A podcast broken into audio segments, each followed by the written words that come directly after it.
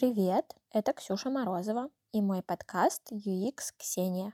И если вам показалось, что я не особо бодра, и у меня какой-то немного уставший голос, то на самом деле так и есть. Я вроде бы недавно вернулась из отпуска, прошел буквально денечек, и сегодня я была в офисе. Коллеги, которые меня давно не видели, спросили у меня, как мои дела.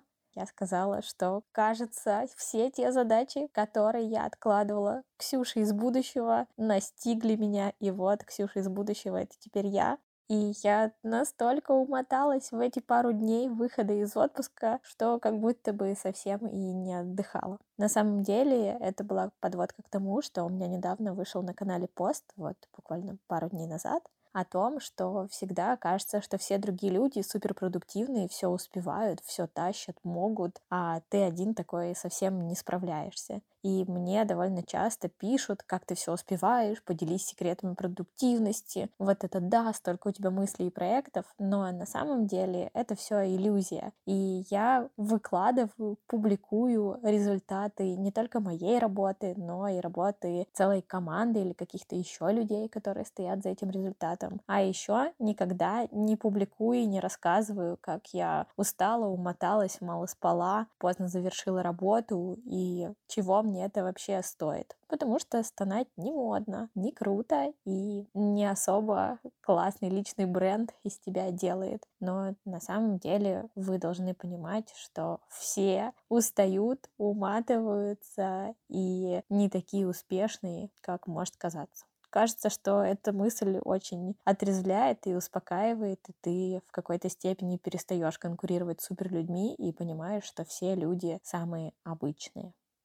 Вторая моя мысль на сегодняшний подкаст о том, как люди взаимодействуют с инструкциями, простыми и не очень. Я не придумала никакого нативного перехода, как перейти от уставания к инструкциям, просто про уставание как-то сейчас так нативно получилось, и вообще тема была одна. Я вот сейчас открыла заметочки, смотрю в телефон и хочу все-таки рассказать то, что я наметила.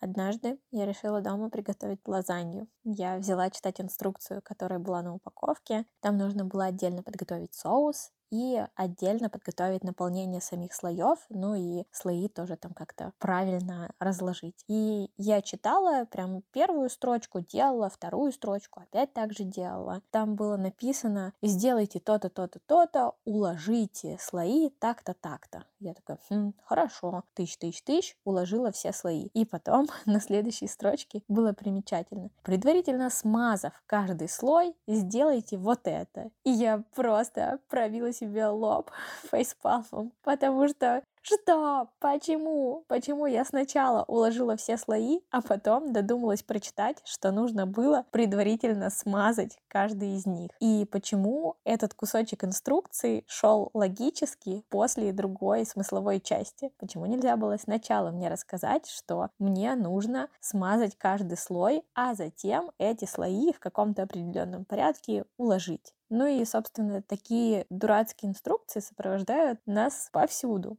Есть, кстати, другой, обратный пример. Дурацкая инструкция, он даже недавно был у меня в блоге про мытье рук. Есть прямо без шуток реальные инструкции, которые висят над раковиной, где супер подробно написано «Поднесите руки к диспенсеру, нажмите, появится мыло. Разотрите мыло между руками тщательно. Ну и, в общем, такие супер странные инструкции, похожие на совет из мема «Как какать». Вот, ты же прекрасно понимаешь, как мыть руки. Кто-то в комментариях из ребят сказал, что, возможно, это просто инструкция, которая размещена неуместно. Например, она была размещена для хирургов на самом деле изначально. Кто-то ее нашел, скопировал, передрал и, пытаясь решить какую-то маленькую локальную задачу, повесил эту же инструкцию в туалете торгового центра. И это получилось нелепо, а изначально эта инструкция была уместна. Но, опять же, если это инструкция в хирургическом отделении, неужели человек, который закончил медицинский институт, не знает, как мыть руки? Неужели каждый день, приходя на работу, он забывает о том, насколько ему тщательно нужно продезинфицировать руки, при помощи которых он будет выполнять операцию стерильными предметами? Кажется, что там тоже инструкция не особо нужна. А если ты новичок-стажер, то, наверное, кто-то будет следить, как ты моешь руки, и тебе тоже не обязательно читать этот листочек. И вообще-то ты должен знать эти правила изначально, что чтобы тебя допустили быть стажером. В общем, есть инструкции, которые, ну вот реально совсем не нужны. Либо в силу своей бестолковости, либо в силу своего излишества.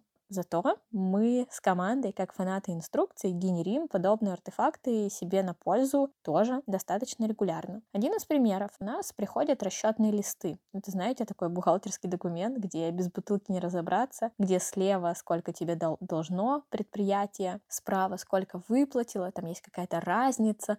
В общем, это прям такой бухгалтерский документ, который выгружается из 1С и пуляется тебе в почту. Разбирайся как хочешь. Он не человека понятный совсем. И когда мы поняли, что у нас накопилось очень много вопросов, на которые мы не можем ответить внутри, мы просто собрались на такой некий мозговой штурм, сидели, гуглили каждую строчку, сами для себя понимали, что это значит, писали обычную понятную инструкцию и подготовили такую, можно сказать, схемку, где выносками было показано, какое значение за что отвечает в этом расчетном листе и что вообще это значит. Причем за пару недель до этого наши специалисты из бэк-офиса, финансисты, пытались предпринять такую же попытку и тоже так же рассказать про расчетник. Но поскольку они в это слишком погружены, они не всегда понимали, какие моменты нам не ясны. Они пытались объяснить понятным языком, где что и как можно посмотреть, но все равно их представление искажено их профессий. А мы, как суперобыватели, разобрались в этом и всем другим таким же обывателям, не разбирающимся в сложных финансовых штуках, рассказали, как читать расчетный лист. Это до сих пор один из самых популярных документов у нас между собой, и даже я к нему иногда обращаюсь, потому что бабки — это реально супер важно. Тебе нужно понимать, за что и как тебе начислили или удержали, особенно когда тема со всякими разными сложными схемами, с отпусками в праздники, накатившимися на больничные и вот это все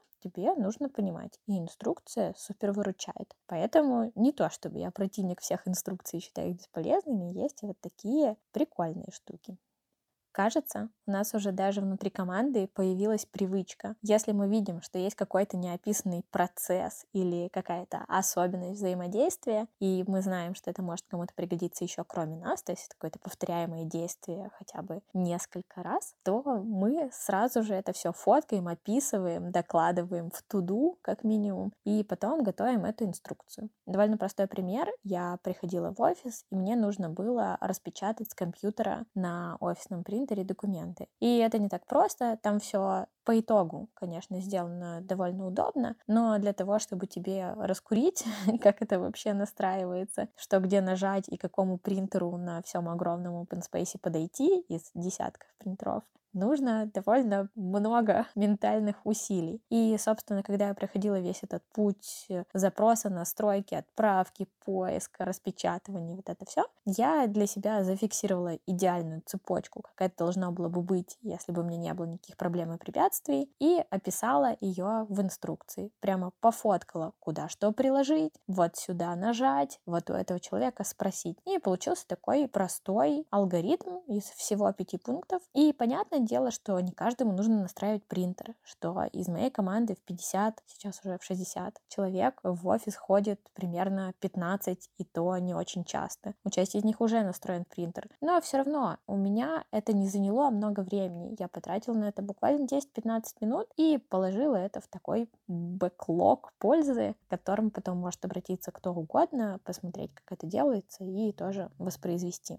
У нас, кстати, это все организовано довольно удобно. У нас есть Figma, наш рабочий инструмент, в котором мы готовим макеты, прототипы и другие наши дизайнерские артефакты, другие штуки. И в этой фигме есть прям файлик, который называется онбординг, ну, типа погружение. В этом файлике онбординга на разных страничках разнесены разные вопросы и рекомендации к ним. Как списываться в задачи, фиксируя там время, потому что у нас такой производственный процесс, кому ходить по каким-то конкретным вопросам, как оформлять заявление на отпуск и так далее. И это такой альманах пользы, в котором не бюрократично, своими для своих, супер понятно и полезно все написано, и это наша гордость. Мы очень радуемся этому файлику, всегда его пополняем и друг другу кидаем.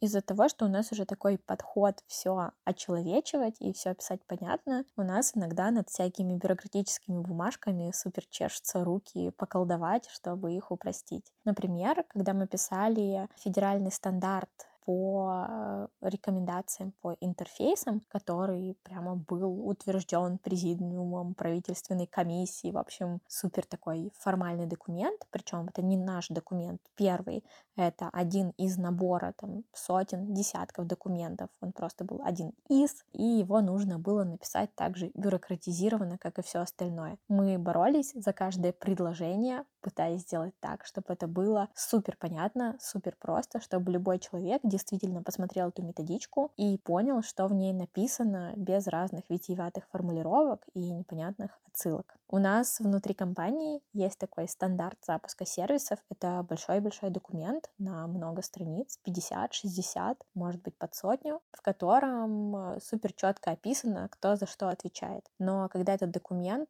показывают новому человеку или когда его только презентовали всем, особенно накануне какого-то важного события, где нужно было взаимодействовать с этим документом, уже поняв, что в нем содержится, все довольно сильно возмущались, что это, мол, невозможно столько всего прочитать и осознать. И у нас даже был такой заход попробовать переложить этот стандарт в супер понятную презу. Пускай у него будет официальная версия, которая где-то лежит архивчиком. Но для человека будет 10 слайдов, на каждом из которых написано «Смотри, что тебе нужно. Делай раз, делай два, делай три, ответственный такой, результат такой. Вот что ты получаешь». Нам правда хочется, чтобы все бюрократические штуки однажды превратились в очень понятные понятные, простые, человечные, полезные рекомендации. Кстати, про простоту и пользу. Не всегда и все воспринимают простые внятные инструкции как что-то действительно полезное. Иногда кажется, что это ну слишком уж просто и где-то что-то скрыто, какой-то подвох, и нужно самому немного поразбираться, или да, пф, это настолько просто, что это даже можно не вникать и не читать, сам как-нибудь разберусь своим путем. У меня есть довольно утрированный пример, но окажется он вполне себе показательный моя знакомая с магическим мышлением, назовем это так, отправилась к человеку, которого она назвала шаман, то есть прям реальный шаман, который должен был ответить ей на вопрос, почему она не худеет. И это не шутка и не стёб. Действительно, человек очень переживал за свой вес и хотел как-то его отрегулировать. Но когда я попыталась разузнать, какие были до этого предприняты попытки, я услышала только информацию о том, что она пыталась побольше ходить, пытается сейчас и поменьше есть. Но на самом деле при обращении к любому специалисту по регулированию веса или просто к любому специалисту по питанию тебе дадут сначала самые базовые простые инструкции. Начни пить жидкость, да, начни двигаться, а еще попробуй питаться каждые три часа небольшими порциями для того, чтобы организм не испытывал стресс о том, что его однажды не накормят и понаблюдай, что ты ешь, позаписывай, поведи дневник питания. Но это ведь такая простая инструкция, и ей как будто бы скучно следовать, и как будто бы гораздо интереснее спросить у шамана, а не сглаз ли на мне или не порча. И да, конечно, этот шаман сказал, что ух, когда человека сглазивают, сглаживают, не знаю, как правильно, когда человека проклинают, короче, он либо резко худеет, либо резко толстеет. Прикиньте, как удобно. Это вот не у тебя проблемы с питанием или обменом веществ или самоконтролем. Это тебя сглазили. И когда я сказала, как насчет того, чтобы просто попробовать вот есть понемножку каждые три часа, она ответила мне, знаете что? Это скучно. Это неинтересно, мне так тяжело. Конечно, гораздо проще, вместо того, чтобы выполнять простую инструкцию, обратиться к шаману, который тебе скажет, что тебе сглазили. Конечно, эффект плацебо может возыметь свое действие, и ты можешь как-то на этом фоне начать худеть, э, на самом деле как-то корректируя свое пищевое поведение. Думаю, что на самом деле вот сейчас порча прошла, но, кажется, лучше все-таки в таких случаях обратиться сначала к базовым инструкциям и рекомендациям, а потом уже пробовать искать свой собственный путь. Вероятно, до этого простые универсальные советы были изобретены изобретены не зря. Такая мораль сегодня. Спасибо за внимание. Пока, услышимся.